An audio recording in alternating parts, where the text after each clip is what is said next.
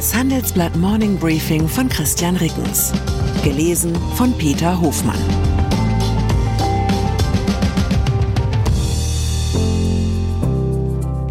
Guten Morgen allerseits. Heute ist Freitag, der 8. September. Und das sind unsere Themen. Windig, die neuen Tricks der Finanzhaie. Zugig, warum die Gebäudesanierung stockt. Schattig, Bund unterhält insgesamt 29 Sondervermögen. Nach einer kurzen Unterbrechung geht es gleich weiter. Bleiben Sie dran. Wie navigieren Deutschlands Top-Vorständinnen durch die aktuell schwierigen Zeiten? Hören Sie es selbst bei der Female All-Star Boardroom Session am 14. Mai. Mit dabei Maria Ferraro von Siemens Energy, Viktoria Osatnek von E.ON, Sopna Suri von RWE Generation und Antje von Dewitz von Vaude. Wir sprechen mit Ihnen über die Stärkung der Wirtschaft, das politische Klima und die geopolitischen Krisen. Seien Sie dabei, femaleallstarboard.de. Finanzbetrüger. Fett gescammt, Digger, pflegen meine Kinder zu sagen, wenn die Kugel Eis kleiner ausfällt als erwartet. Von mir haben sie diese Ausdrucksweise nicht. So richtig fett gescammt wurden die Anlegerinnen und Anleger, deren Fälle wir in unserer Titelgeschichte zum Wochenende beschreiben. Sie wurden Opfer von Finanzhaien, die sie mit unseriösen oder gar illegalen Tricks um ihr Erspartes brachten. Der Traum vom schnellen Reichtum als Lockmittel ist dabei uralt, aber die Methoden sind neu. Besonders beeindruckt hat mich der Fall einer komplett fingierten Kryptohandelsplattform inklusive funktionierendem Callcenter. Die Investments warfen erfreuliche Renditen ab und eine Mitarbeiterin vermittelte sogar einen ganz realen Kredit, damit der Kunde noch mehr investieren konnte. Probleme gab es erst, wenn man sein Geld abheben wollte, das war nämlich längst weg. Die Schulden hingegen blieben real. Aber keine Sorge, das Autorenteam um Finanzreporterin Judith Henke hat auch Tipps zusammengestellt, wie sich unseriöse Angebote am Finanzmarkt erkennen lassen. Nach wie vor der wichtigste Tipp, mehr Renditeversprechen bedeutet auch mehr Risiko, und zwar immer. Wer was anderes behauptet, der lügt Digger. Indien. So, und jetzt habe ich einen brandheißen Geldanlagetipp für Sie. Indische Staatsanleihen, Traumrenditen bei null Risiko, aber Sie müssen groß einsteigen und ganz schnell zugreifen.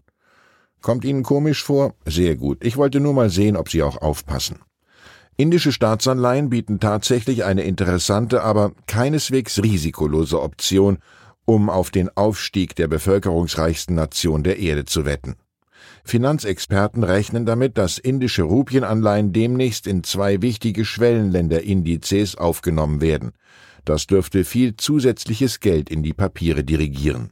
Indische Staatsanleihen mit einer Laufzeit von zehn Jahren werfen derzeit mehr als sieben Prozent Rendite ab. Die großen Ratingagenturen bewerten die Bonität des Landes mit BBB-, das ist gerade noch Investment Grade. Wer in Rupienanleihen investiert, wettet zudem darauf, dass der Kurs der indischen Währung gegenüber dem Euro zulegt. Heizungen. Weniger verlockend erscheinen derzeit Investitionen in neue Heizungen und gedämmte Fassaden. An diesem Freitag wird der Bundestag aller Voraussicht nach über das umkämpfte Gebäudeenergiegesetz abstimmen. Für den Fall, dass eine alte Heizung ausgetauscht werden muss, haben nun Anlagen Priorität, die regenerative Energiequellen nutzen. Mit Blick auf den Klimaschutz ist es mindestens ebenso wichtig, Gebäude energetisch fit zu machen, damit sie möglichst wenig Heizenergie benötigen. Eine Studie zeigt allerdings, dass das Sanieren in Deutschland dramatisch ins Stocken geraten ist. ImmoScout24 hat untersucht, ob sich die Effizienzklasse von Immobilien, die bereits wiederholt auf der Plattform zur Miete oder zum Kauf angeboten wurden, im Verlauf der Zeit verbessert hat. Das Ergebnis im ersten Quartal 2019 erreichte die Zahl der mehrfach inserierten und inzwischen sanierten Wohnimmobilien ihren vorläufigen Höhepunkt.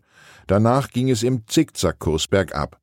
Im zweiten Quartal 2023 lag die Zahl um gut ein Fünftel unter dem bisherigen Höchstwert. Das hat laut ImmoScout vier Gründe. Erstens der vorübergehende KfW-Förderstopp für energetische Sanierung 2022. Zweitens die Verunsicherung der Immobilienbesitzer durch den Streit ums Gebäudeenergiegesetz. Drittens die hohen Materialpreise und die gestiegenen Zinsen, die Baukosten in die Höhe treiben. Und viertens die aktuelle Debatte über eine stärkere Regulierung der Mieten. Diese führt vermutlich zu weiterer Zurückhaltung bei Sanierungsinvestitionen.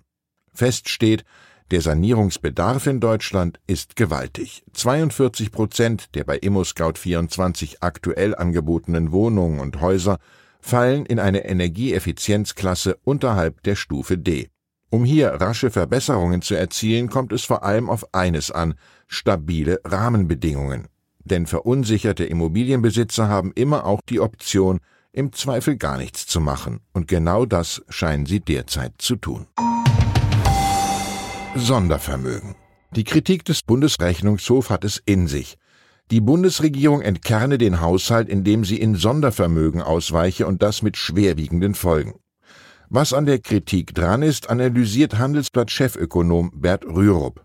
Insgesamt unterhält der Bund 29 Sondervermögen mit Verschuldungsmöglichkeiten in Höhe von insgesamt rund 590 Milliarden Euro. Die drei größten dieser Nebenhaushalte sind der Doppelwumms von Olaf Scholz für die Energiepreisbremsen, seine Zeitenwende für die Bundeswehr sowie die Bazooka aus der Anfangsphase der Pandemie.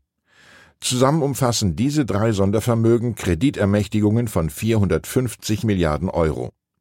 Der Betrag entspricht fast dem gesamten Volumen des Bundeshaushalts 2023 und mehr als dem 30-fachen der Neuverschuldung, die der Bund laut Schuldenbremse aufnehmen dürfte.